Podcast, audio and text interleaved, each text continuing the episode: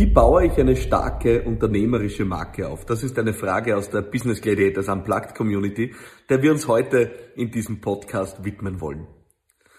Über Marken gibt es unendlich viele Bücher und unendlich viele Expertise. Ich möchte es in diesem Podcast auf einige wenige entscheidende Punkte aus meiner Sicht bringen. Das erste, woran wir denken, wenn wir an Marke denken, ist, wir denken an Logos.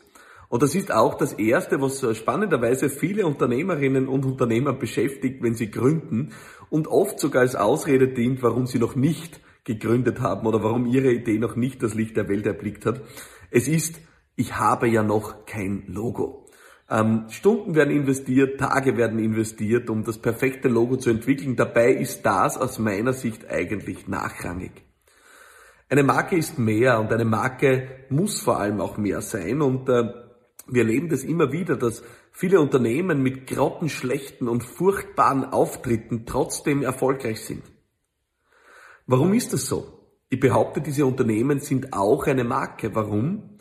Weil Marke vor allem auch ein emotionales Versprechen ist und auch ein Nutzenversprechen ist, das man abgibt.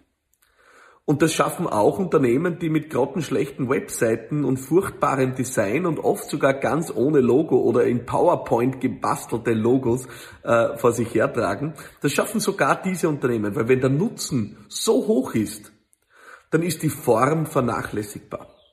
Und deswegen empfehle ich allen, die unternehmerisch auch einsteigen, sich nicht als erstes auf die Form zu konzentrieren, sondern sich vor allem auf die Substanz zu kon konzentrieren, weil die es letztlich ist, die bestimmt, wie stark die Marke wird. David Ogilvy, ein legendärer Werber, hat einmal gesagt, nothing kills a bad product faster than good advertising. Nichts zerstört ein schlechtes Produkt schneller als gute Werbung. Also das wie aus dem Ei gepellte Logo, der perfekte Markenauftritt, der sich aber letzten Endes nur als Hülle herausstellt, als Hülle eines Unternehmens, wo in weit nichts dahinter ist, das ruiniert dich schneller als du glaubst.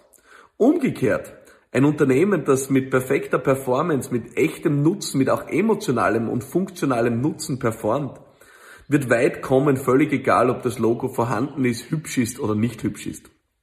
Deswegen mein Appell an dich. Wenn du eine starke Marke aufbauen willst, dann konzentriere dich vor allem zunächst auf das emotionale und funktionale Versprechen. Das funktionale Versprechen ist dabei nicht mehr oder weniger als der Dienst, den du deinen Kundinnen und Kunden erweisen willst. Was ist der Job, den du für sie erledigt? Was ist das Versprechen, das du ihnen machen willst? Was ist das eine Wort, für das du stehen willst? Ich habe in meinem ersten Unternehmen, äh, Campaigning Büro, wo es vor allem um Kampagnen ging, aber eben nicht um Kampagnen, wie sie äh, die klassischen Werber verstehen, habe ich für mich äh, festgelegt, das eine Wort, für das ich stehen will, ist Mobilisierung. Mobilisierung, also Menschen bewegen, Bewegung. Damit ist für mich klar gewesen, was das Nutzenversprechen ist. Das Nutzenversprechen war, Menschen in die Gänge zu kriegen. Und das habe ich in jeder Faser unseres Tuns auch beherzigt. Ich habe auch für mich entschieden die Frage, was ist das emotionale Versprechen, das ich geben will. Das ist für eine Marke vermutlich mindestens genauso entscheidend. Wenn ich dir jetzt sage, wofür steht Volvo, dann wirst du vermutlich relativ rasch sagen Sicherheit. Wenn ich dir jetzt sage, wofür steht IKEA, dann wirst du vermutlich rasch sagen billig. Wenn ich dir jetzt, äh, wenn ich dich jetzt frage, wofür steht Apple, dann wirst du wahrscheinlich rasch sagen wunderbares Design. Also es gibt äh, all diese Dinge, Coca-Cola, Lebensfreude, ja. Jede Marke entscheidet sich auch für ein emotionales Versprechen. Diese Entscheidung steht am Anfang deines Unternehmens und für mich persönlich war sie die wichtigste Entscheidung überhaupt. Und das ist auch heute noch das, wo ich, wie ich rangehe, wenn ich neue Marken erschaffe. Und wir haben ja jetzt gerade auch mit meinem Unternehmen Business Gladiators nach und nach auch neue Marken auch gelauncht. Die Frage, wofür stehe ich emotional, steht dabei im Zentrum. Also was ist das Gefühl, das du auslösen willst? Bei deinen Kundinnen und Kunden, bei allen, die sich dir anschließen sollen als Anhängerschaft. Und dieses Gefühl ist es letztlich, was du verkaufst. Und dieses Gefühl ist es letztlich auch, dass du in eine ja, tatsächliche formgebende Marke dann packen musst. Ich habe mich äh, im Campaigning-Büro, meinem ersten äh, Unternehmen, entschieden, das Gefühl, das wir verkaufen, ist das Königsgefühl, die Erhabenheit, das Große, das am Gipfel stehen und äh, auf die eigene Anhängerschaft blicken, die einem zu Tausenden und zu Millionen folgt. Das ist ein Gefühl der Erhabenheit, ja, ein Gefühl auch des Vorneseins. Und das haben wir natürlich bei der Entwicklung unserer Marke entsprechend berücksichtigt.